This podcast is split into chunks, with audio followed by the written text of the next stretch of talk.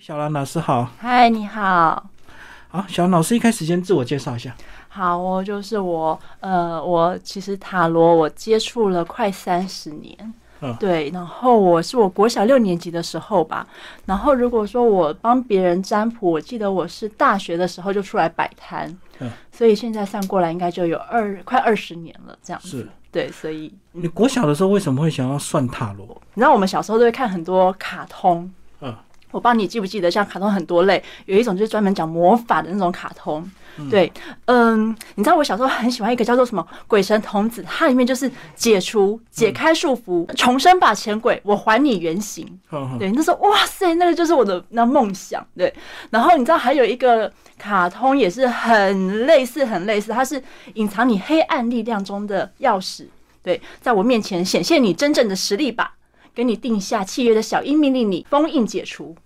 这个都是魔法师的，跟塔罗牌什么关系？就是因为我觉得我小时候就是哇，在这个魔法世界长大，你知道吗？对。然后后来我六年级的时候，我就是呃，因为我们那时候放学都会去逛街，那我们那时候那个年代就是都是很多书店。对，那书店呢，就是我就有一次去里面翻翻的时候，哎，竟然看到塔罗牌。我知道我看到的时候就哇，好讶异哦，就是啊，真的有牌，然后我就真的跟卡通的里面一样，我会拿到我的牌吗？甚至我会拿到我的钥匙吗？对，所以我觉得那个时候就是接触了，就进入了塔罗牌的世界，这样嗯子。对，然后大学就是有点程度就可以开始帮人家摆摊了。就因为应该是说大学的时候，一个当然就是。经验就是什么都没有想过嘛，就是最有冲劲的时候，所以大学就出去帮人家摆摊这样。嗯嗯嗯。对。然后大学生的困扰是不是大部分都感情啊？你那时候的经验，哎大学生的困扰，对我觉得应该说年轻的时候，一开始大一大二可能感情，然后再来的话工作，因为到大三大四要准备工作了，嗯，对，然后大概是这两个吧。好，那你个人还有心理学相关背景，哦，对，因为我呃之前在学校是辅导老师，嗯那因为辅导我们就必须就是修那相关就是心理学，所以我是心理学系这样子。哎，这样好像对解牌蛮有帮助的哦。嗯，对我我我真的我也这样觉得。嗯所以塔罗牌是不是一切都是在了解人心啊，人的需求？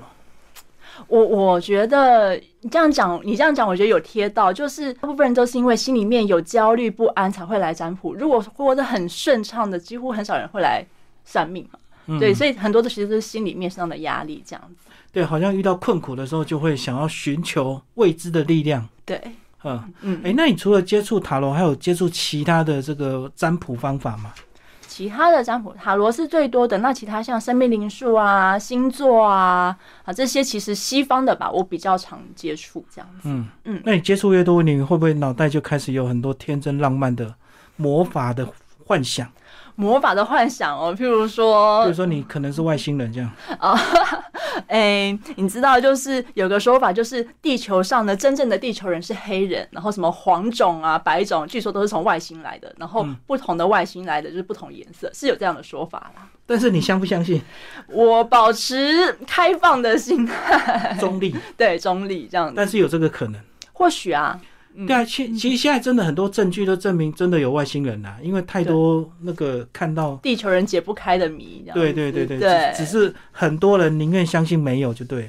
嗯，或许吧。可是好像哎、越来越多秘密打开了这样子，嗯嗯嗯，对因为觉得没有过日子过得比较安稳一点，不用烦恼这么多。对，嗯，那接下来我们就来讲这个塔罗牌。嗯呃，你在书里有讲到，一开始就提到说什么是正统韦特牌的含义，要对非常的重要。嗯，好，什么叫正统委托？应该是说，呃，目前的塔罗牌它分三大主流。嗯，对。那第一个呢是这个叫做马赛，对，马赛塔罗。那马赛塔罗它是最古老的塔罗牌，你看它的画风就知道，其实就是真的蛮古典的。对，对，然后呢，它的一些特质就是它的颜色大概就是这四个红、黄、蓝、绿，对，嗯固定的这四个。然后呢，它的这个画的呃比较没有那么那么的跟贴切在于生活里面。对，尤其是像这个这个就是很简单，就是一个数字。嗯，所以像这个它是最古老的呃画风的塔罗牌，它发生在最常用的是在法国，法国南部。嗯，然后他们不是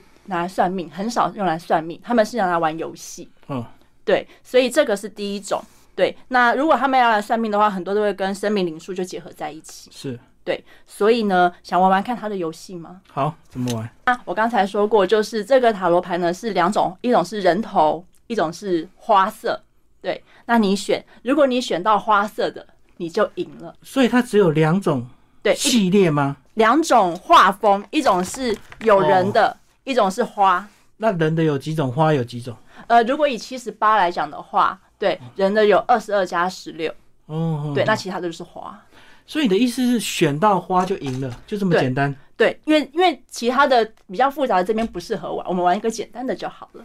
嗯，对，有、哦这九张有两张有花的，你猜猜看，正中间正中间吗？再一张试试看，好，我们的七号位置，七号吗？哎、厉害耶！恭喜你，对这个有花的你赢了，然后对呢对，对，没有就是 we are so lucky 这样子，you are so lucky。哦就是这样，他们的游戏是这样，就是譬如九说九个选两个，九个，譬如说选就是里面有两个花色的，对啊，选中的人当然就是，哎、你原你今天是个很幸运的一天，好，嗯或者上天今天有保佑你，对，这很有趣的一个就是一天的小游戏。哦，所以对他们本来就是个游戏牌卡演变出来的，对，就是其实应该是说，呃，塔罗牌其实它有两大派的发展，一个就是像我们现在常用占卜，嗯，对，那其实另外一块，因为它跟呃扑克牌其实看起来很多地方很像像啊，对，对，所以其实有些地方是拿塔罗牌，譬如说呃玩游戏或者是小赌博之类的，也有用这样塔罗牌的方式。嗯对，那这是第一大第一主流的就是马马赛。嗯对，那第二种的呢是这个是托特塔罗，看起来比较时尚感一点，对，它是比较看起来就很抽象神秘，有点那种就是超现代感的那种、那种画风。对，也的确，它的整个画风是，你看就是比较不具体。对、我，我举个例，譬如说，我假设现在我跟你说，这里面有一个老人在拿灯，是可能是嗯在哪里这样子。就要看得很仔细对，好，那我来解释一下，就是这个是手，对啊，这是一个灯笼，啊，对，然后这个红色的加头发，这个是一个老人。驼背的老人，对，那呃，托特呢，它的画风很神秘，所以它里面有很多神秘学的符号，对，然后有一些含义在里面。举例来说，这它的意思是这个这个智慧，这个灯是智慧，然后呢，这个是什么？这个是男生的精子，嗯，然后这个是地狱的这个呃三头之犬，哦对，那这是什么意思？从出生到死亡，哦哦对，所以意思就是说，你从出生到死亡，智慧是你唯一的方向。哦，所以它是很多有深层的含义在里面的。可是因为它的画风是非常非常的呃抽象，对，所以用托特的话，其实很多是用在呃比较，譬如说心灵的灵修啊，或是比较灵性的时候，会比较用塔这类型的这个托特型的塔罗。所以也有人用托特在算，就对，对，可是就是它就是比较偏向，就是你必须要有一定的呃神秘学基础，不然你可能它的图案就很难看得懂。嗯，那第三个就是我这边我用的就是韦特塔罗。维特是不是主流啊？诶，讲主流吗？应该是说，因为它最多人懂、最快上手，所以用它的人最多。嗯，对，可是三个这这三个都算主流啦。哦，对只那是用的人多，就我们听到就多，就对。对，然后看的也多，大部分都是诶以这个托呃韦特型的为主。嗯对，所以你一看就知道了说，哇，你看就是画的，一看就知道哦，这是恋人。对，诶一看就知道，哎，这是应该是看起来像钱币，好像是老板给员工发钱。嗯对，所以他的画风很具体，然后在他的这个内容又跟我们的生活可以连接。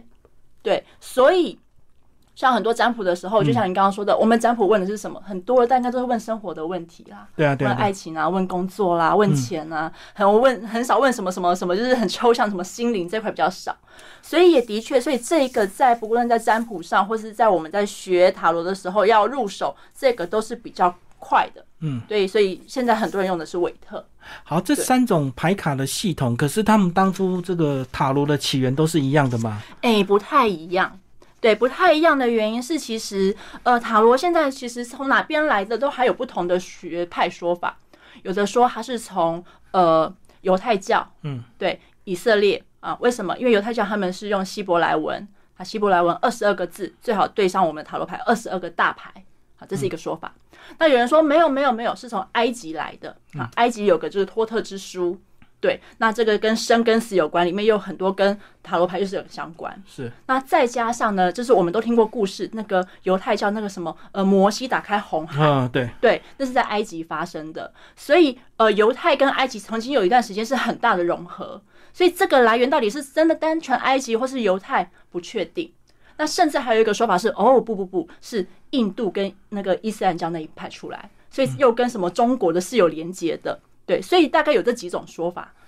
都是几千年前就对了，很多很多年前，对，有没有到几千？因为没有那个确定的那个那个数字，所以对。可是呢，那现在为什么变成现在这个模式七十八张？对，那是大概在十四一四五零年的时候，嗯，在意大利有一个家族，对他们呢，就是在他们家族的这个呃遗物里面找到了哎、塔罗牌。对，可是那个塔罗牌就有十几张，嗯，对，那那时候就哎掀起一段就是哇，这个寻找塔罗牌的一个风潮，去找了各种塔罗牌，然后就变成现在的七十八。对，那这七十八就是全部吗？哎，目前也不确定，因为或许还会找到新的吧。对，可是呢，到目前为止就是以这七十八张为主，这样。嗯嗯，对，所以一切的变化就是这七十八章。哎，那至少到目前，对，就是从这七十八张解释你的人生每一面这样子。哎、所以想要嗯成为一个塔罗牌的占卜师，你是不是先确定你想要学哪一个牌的系统？是不是自然的图案不同，解法就不同？呃，如果说就像刚才这三种类型好了，嗯对，如果说你觉得，哎、我是一个对塔罗牌就是哎、诶很务实层面的，好了，对，嗯那我就是 OK，我就用韦特，因为它就跟现实生活很接。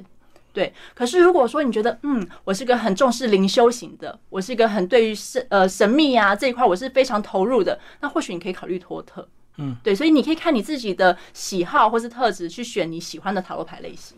那你自己个人是三种都有接触，最后才以韦特为最主要的职业吗？马赛比较少，我是托特跟韦特。对，那占卜的时候我比较习惯用韦特，因为占卜的时候，包括我跟对客户，嗯对，都看得懂牌，要解释的时候比较可以聊的，比较可以解得开。哦，它图示比较简单易懂，对客户也容易理解。对，也不知道说，哎、我为什么这样讲，然后他自己也会有他的感觉，就会出来这样。嗯嗯嗯，对。好，在书里有提到说，一开始你要建议大家要找到自己自己属性的占卜师，嗯，要找到适合自己个性，是这样的意思吗？我举个例好了，就是来一个小小的测验，对，看看你是属于哪一种类型的占卜师。好，我这边呢，就是你知道最近啊这几年不就是那个那个新冠疫情，嗯，然后全世界都非常的紧张，对，然后台湾现在也还在高原期，对，对，然后现在好不容易欧美好像就是勉强可以共存了，可是最近什么猴痘就出好来懂了。，又是新的这个对病，，然后就说哇，现在的世界真的是充满了危险跟变化。嗯，对，所以有一个说法就是说啊，就是现在的地球充满变化。那为什么有这么多变化呢？因为他说神的世界就要来了。嗯， 对，好，毁灭世界末日， 对，好，神的世界就要来了。那所以呢，就是好，那这个那这个小小的占卜就是说，好，假设呢，这个神要来的前一天晚上，月亮的颜色会变。嗯，那在你心中，月亮颜色变的话是哪一个颜色？ 一定是红色啊，红色血月，哦，血月对不对？好，来，如果选红色，代表你的占卜师呢，占卜类型是个很务实层面的人。嗯嗯，什么叫务实层面？如果别人问你说：“哎、这个我的工作适合什么工作？”你可能会从很务实的，现在这个趋势是什么趋势？对你想要赚多少钱？嗯，对，然后哎、那你现在你家住哪里？你要怎么去这个公司？这个福利好不好？是好，这是很务实层面去嗯看的，就是哎，帮、他解牌，就是选红色的。嗯所以我是务实派就对，对，你是务实派的。嗯对。那选蓝色的话，它是个理论派的。嗯什么叫理论派？一样就是问说，那我工作适合什么工作？他可能就会问说，你会什么技能？嗯，你的知识，对你有没有学过什么相关的学系？对就把祖宗十八代都问过一对，遍问问你的证书是什么？好，就这一是定非要常理性的这个分析。是，那绿色的是什么？绿色如果选绿色的话，你就是感性的。嗯，对，感性的是什么？他就问说你的理想是什么啊？啊，你有没有喜欢什么工作啊？嗯啊，你的喜欢的工作气氛是什么？啊，老板的个性啊，要公私分明，还是喜欢老板跟你做朋友？好，嗯哎、从这个方式，从呃你心里面的方向去帮你找方，去帮你找答案。对所以这种三种不同类型的这是占卜师。但是有没有可能各一半一半的、啊？因为我们有时候人都是理性感性一半兼具啊。对，所以就是在你去幻想的月亮里面，它的颜色可能不只是这三种。对对，那你可能就是看了有偏向这个或偏向这个，或者是说你是几种有融合的、嗯都有可能。嗯对，所以有时候我们的呃那个能力不见得只有一种。是，对。好，那既然我们讲到这个塔罗牌的书啊，这难免就要介绍到牌面的解析，对不对？嗯，好，是不是挑一些特别的帮我们介绍一下？是不是大家的解释的方法都一样，大同小异？呃，好，我举个例，就像我们的韦特好了，嗯，都一样嘛，因为它的画的其实是有重要的含义的。好，譬如就是这张牌是恋人，对恋人，对然后就是哎亚当夏娃，嗯，对，那这个它后面代表的含义，它的后面代表星座就是双子座，是，对，那这个是一些就是它蛮基本的含义。对，嗯可是，一些比较深层的，譬如说，哎，像双子座谈恋爱，那我今天我如果工作，我抽到这张牌，我要用恋爱解吗？而、不是很奇怪。没错啊。对，所以它的深深层含义是双子，或是在谈恋爱的时候，我们的重点是什么？要学会沟通，嗯，表达、相处。对，那所以这个才是它更深一层的含义。就是要延伸，就对，不能只看图面去解析。对，就是其实很多人他学塔罗的时候，就直接就是看图。对，可是其实这个图只是个表象，它有很多深层含义在里面。嗯，对，所以就是说我们在学塔罗的时候，哎，就是呃，我看到有人学塔罗，就是呃，这个就是恋爱牌，然后跟他讲的时候，就是哎，很快乐的恋爱这样子，就是嗯背答案。可是人生很多层面，嗯对，可能就不能光背答案，你要知道它背后的所谓的精神含义。所以在这本书里面，你也会加入你的观察，就对，你的注解。呃，就是说，在我的解释里面，我从各层面去，不只是只有一个呃简单的说哦，这是爱情牌，我就说，哎、在工作上要怎么解，在家庭要怎么解，在不同层面他要怎么解释这张牌，这样。嗯，对啊，因为对初学者来说，塔罗牌书这么多，嗯那他要到底要买哪一本，然后背哪一个人的说法，是不是就会哦有点困扰？对，那我个人会觉得，就是在我教学生的时候，呃，他们就有问过这样的问题。嗯，对我真的很建议是希望对于教的老师是有一些基础的。可能是因为我之前我研究所是念宗教系，嗯所以我就是对这个西方的宗教啊，我就了解比较多，所以他话的意思我可以讲得出来。嗯可是有些人讲不出来的时候，他就说：“哎、那为什么？就像这张牌，为什么蛇要找的是夏娃，不是找亚当？嗯对，它是有含义的，因为其实蛇一开始是去找亚当的，嗯嗯，对。可是亚当呢？亚当就是说：哦，不行哦，上帝说不可以。所以蛇那时候讲找亚当没有用，他没有被诱惑。对，所以后来蛇才去跑找跑去找夏娃，嗯，他就诱惑夏娃说：“夏娃，我告诉你，你吃这个之后，你会跟神一样的聪明厉害。”夏娃受到诱惑就去吃了。对对，然后而且一边吃之后呢，一边夏娃还拿他的这个呃禁果拿去给亚当说：“来，你吃。”那亚当傻傻的就拿过来一吃，跟着一吃边，吃一边说：“哎、呀，这这没吃过，这是什么？”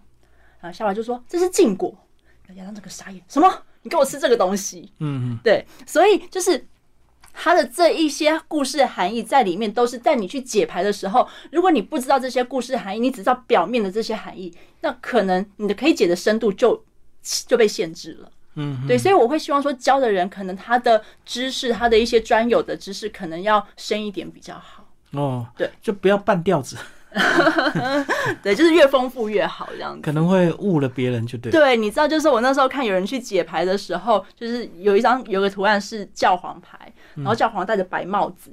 对，各位可能就是我们去看那个凡尔赛宫那个白帽子，那是犹太教很重要的嗯啊。不懂的人呢、因为看图案他看不懂，他就说啊，这应该是秃头 吧。然后我就说这太猛，呃这真的差太多了。对，所以就是可能要有一定的知识基础，这样的话，你在解释、你在带学生的时候，也会比较给他们正确的方向。嗯，那我知道有些牌是比较负面，比如说死神啦、啊，嗯，像这种牌是不是就一定不好？不一定嗯。对，死神在他的这个牌面呢，尤其是我们牌还有分正位牌跟倒位。对，对，那这个死的后面它什么？它表示重生。嗯，对，结束嘛，就是其实在这个呃，在很多宗教的它的对生命的一个解释来讲，它没有结束，它就是开一始个循环对一个循环。所以死亡不是 ending，对，它只是哎、现在之后还有一个重生的机会，可以再来重新再来过。嗯，对。好，那我们理解这些牌之后呢，再来是不是开始就会进入牌阵？嗯，就是具体的算法嘛，是不是？对，嗯，对。那牌阵大概哪一些？牌阵其实很多，对，那不同的牌阵有不同的用途，是对，譬如说爱情有爱情的牌阵，工作有工作的牌阵，有很多，就排法就对，对，那不同的牌阵呢，它就有不同的功能，所以在你譬如说我这边就有一个哈，这个这个牌阵，嗯对，那这个牌阵呢，就是哎、就是 A 跟 B 二选一。对，所以你从这个牌阵，你就可以说，哦，原来我选 A 会发生这个事情，最后会造成这个结果。是哦我选 B 会有这个事情，然后最后会有这个结果。对，那借由这个呢，当你用牌阵的时候，你去解牌，你就会更清楚每一张牌的那个要解的方向。嗯，对，跟你确定的答案。所以问不同的事情就要配合不同的牌阵嘛。哎、有的牌阵它是蛮通用的，像这个二选一，哦，呃，爱情、工作都可以。那有的牌阵它可能专门用适合在爱情上，或是有的工有的牌阵适合在工作上。对，所以就是有不同类型的牌阵，你都可以考虑。所以这个就是占卜是一个学习到一个程度之后，它就会开始自由的变化嘛。对，还是一定要遵守这个陈规，就是什么牌阵一定要拿来算什么。有一些，譬如说经典牌阵，从很久很久以前就是流传下来的，那那个就是不能变。对，那基本上我们都不会变。那当然也有很多牌阵是新新创的，比如说我自己占卜师，我自己创造一个就是我自己很顺手的自己的牌牌阵，嗯对，那那也可以。对，所以就是不同的用法，最后来讲，这本书到底是给新人用吗？给一开始学的人、初学者初学者，对，蛮适合的。对，因为在你去一开始在学牌的时候，可能对牌还不太了解，对，所以我里面都有写每个牌它的图案的含义。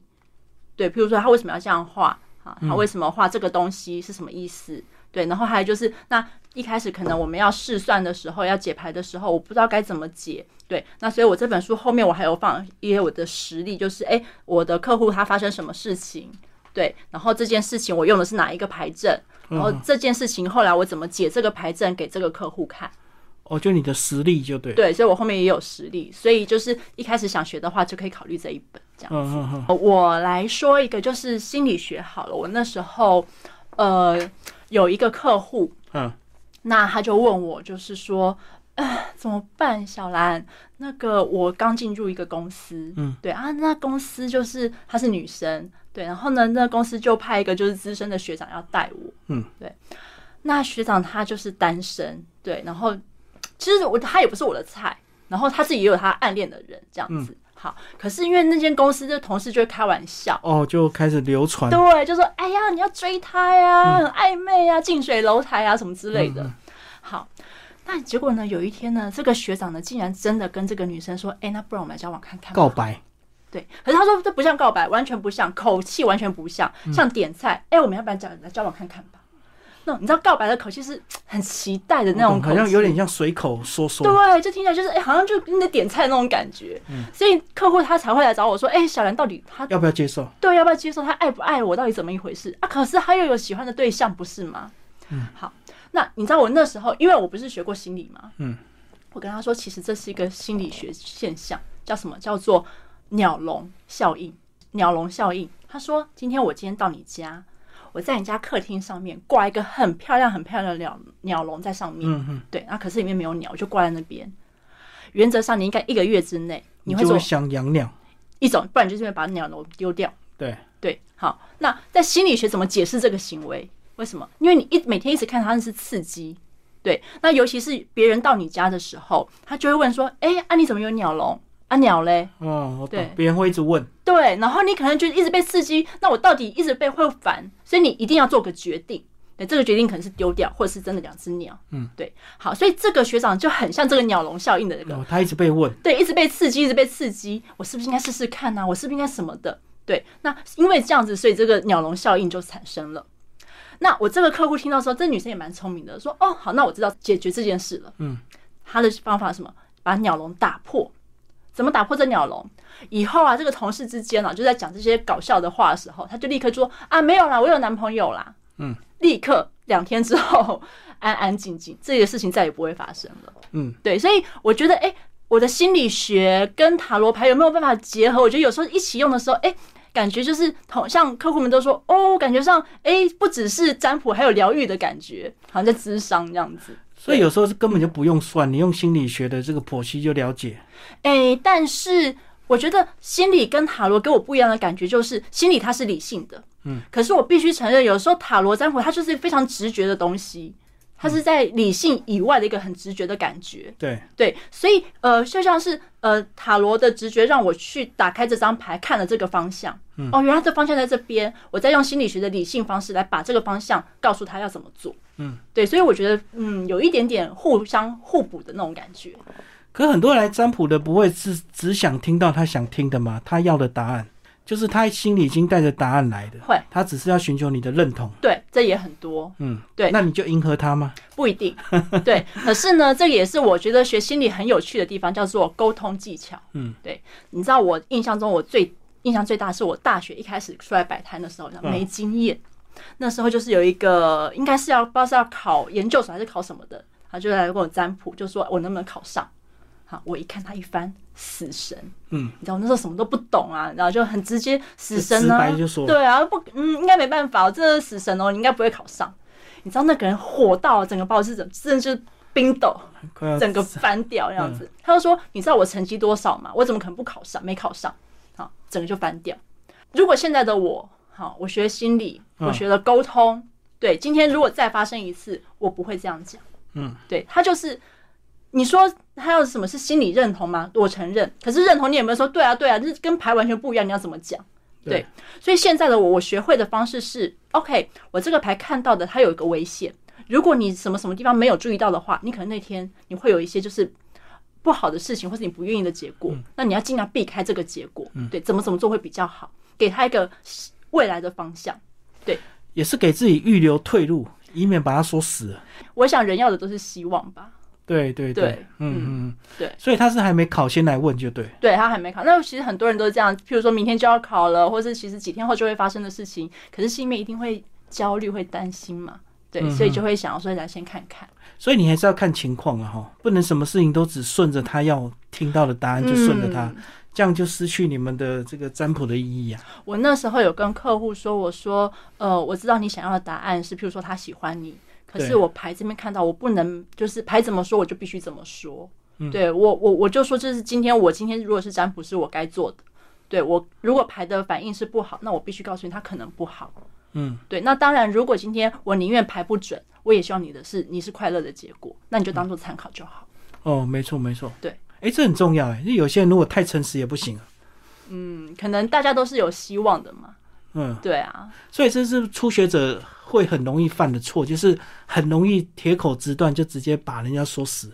哦，会，就是我就说，因为他们可能学塔罗的时候就是背答案，对这张牌答案就是这样。可是我就说，其实占卜是很重要，就是也承认啦，很多人就是聊的是心灵的，对，嗯可能希望跟你聊一聊，对，对，所以你的用词什么的可能要再考虑一下，所以他只是寻求慰藉。寻求，呃，我觉得是，我觉得是，毕竟大部分来的人心里面都有他自己的答案了，嗯对，那只是他希望再多一点肯定，然后让他可以期待下去。嗯嗯嗯，对。所以到底怎么来看塔罗牌所谓的准或不准呢、即使你们说的再准，但是也有他个人的变数嘛。嗯对啊，他到底要做不做，也是会影响到结果啊、没错。嗯，对，呃，我觉得有几个点。第一个，为什么未来会变？因为你现在知道答案，我就说嘛，今天假设你明天会拿到一千块，对，可是你今天就是不出门。我说你明天忽然会有一千块，可是你就说好，我就赌给你看，我就是不出门。你要改变命运吗？我就说命运是可以改变的，嗯，对，没有说命中注定，平行宇宙都有了，对 对不对？命运那么多种，对。可是我我的想法是，今天在这个塔罗牌，呃，在彼此的，就是说心灵的互动中，对，可能你听到是不同的建议，嗯，对，或许你在塔罗牌，呃，我的我自己的经验是，我相信人有第六感，有嗯磁场，有直觉，对，这个是在科学以上的东西，目前还没有办法解释的，这个我相信有，嗯，对，用这个方式在这个互动中，帮自己找到一个更适合自己，然后帮自己找到一个生命的出口，我觉得这是个很好的方法。好，我们最后讲你个人。如果你在这个解牌的过程，你嗯自己遇到困惑的时候，你你是在找老师吗？静坐，嗯，呃，不敢说冥想啦，冥想太太太厉害了，我不敢说我有冥想，就啊可静是下心来坐下来就对。对，然后自己去呃静坐，然后对，这是我最常用的方式。嗯，对。那当然，譬如说在其他的朋友里面有不同的，他们可能也是占卜师，我就说嘛，医生开导也是要其他医生帮自己开啊。对，当我心里面有疗有有受伤的时候，我也需要我其他的朋友来帮我。对，所以可能、呃我今天遇到瓶颈了，我也可能问问他说，哎、他啊遇到这个，那你们会怎么做？对，那互相的交流这样，所以同行还是会交流，不会相忌哦。我觉得要看人啊呢、我知道有一些可能会有，嗯 有但是些对，啊有的就不会，就要看人。但是照理讲，应该如果有机会交流，是对自己更有帮助的了哈。对啊因为毕竟别人一定有他的专长嘛。每个人都有，可是就是因为我就说，因为人类世界是竞争的，因为竞争，所以就会害怕自己的能力被人家拿走。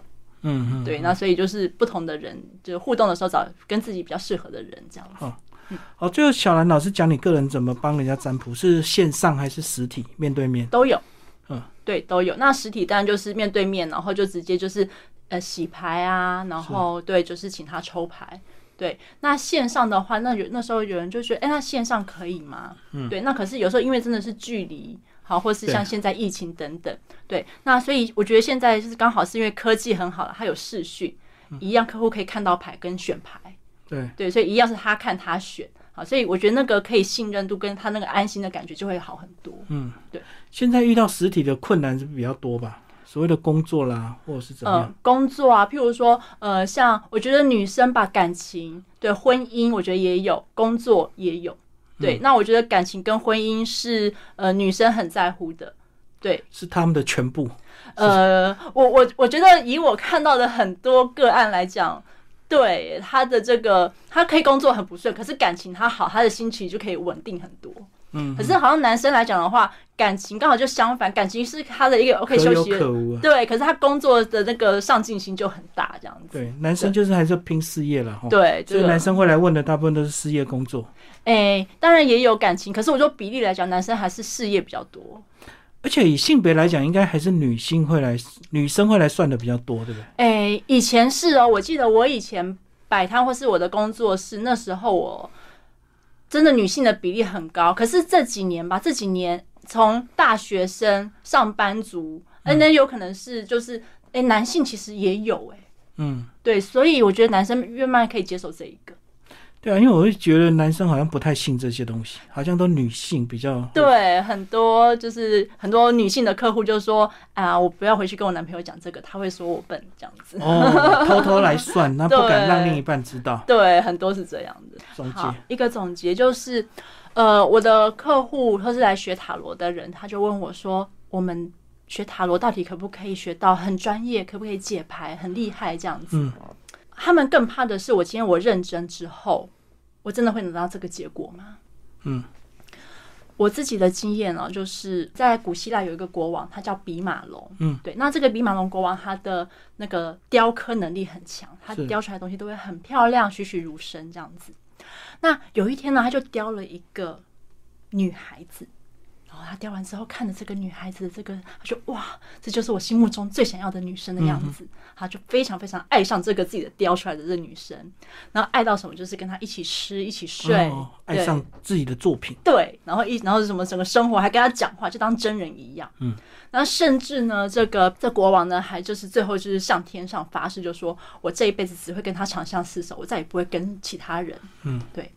那这一份真心感动了女上天啊了、对女神嗯这样子，专门负责爱与美的女神，就帮她实现愿望，把这个女生变成真正的人。嗯，对。这个故事到后来心理学叫做比马龙效应。嗯，比马龙效应是什么？比马龙的意思是说，你会去实现你心里面你的想法。是那比马龙他们是有做实验的，好，他们不是真的拿木雕然后变成真人做实验，不是。对，他的实验是，他就跟一个老师说：“我告诉你，这一批学生很优秀。”嗯，我懂。哦，你听过是不是？对，好，这批学生很优秀，都是资优生，对，然后请老师好好带他，对。那结果呢？这老师哎，果然哦，带了一学期之后，这小朋友哇，成绩非常非常好，就跟资优生的成绩很因为老师当真了，嗯对，因为老师当真了，对，好，那这就是比马龙。那讲这个意思就是说，他说其实证明什么？每个人都有实现自己心目心目中想想想象的愿望的能力，对，这不用上天，你自己就有这个能力。所以再回来，如果说想要当好的占卜师、优秀占卜师，对你相信你自己，尽力去做，你会实现你最后的想法跟愿望。哦，一样，我们占卜，我们预期一些结果的话，如果你你的期待够强烈的话，它还是有可能会让你实现，就对了。呃，从宗教来讲，就是念力嘛，嗯，对不对心想事成啊。对啊，对，或者说什么呃吸引力法则，啊、是大家都很红的这些讲法，我觉得它都是同样一个含义，这样子。好，今天非常谢谢小林老师，我们介绍他的书《现代塔罗牌》，大阔文化出版，谢谢。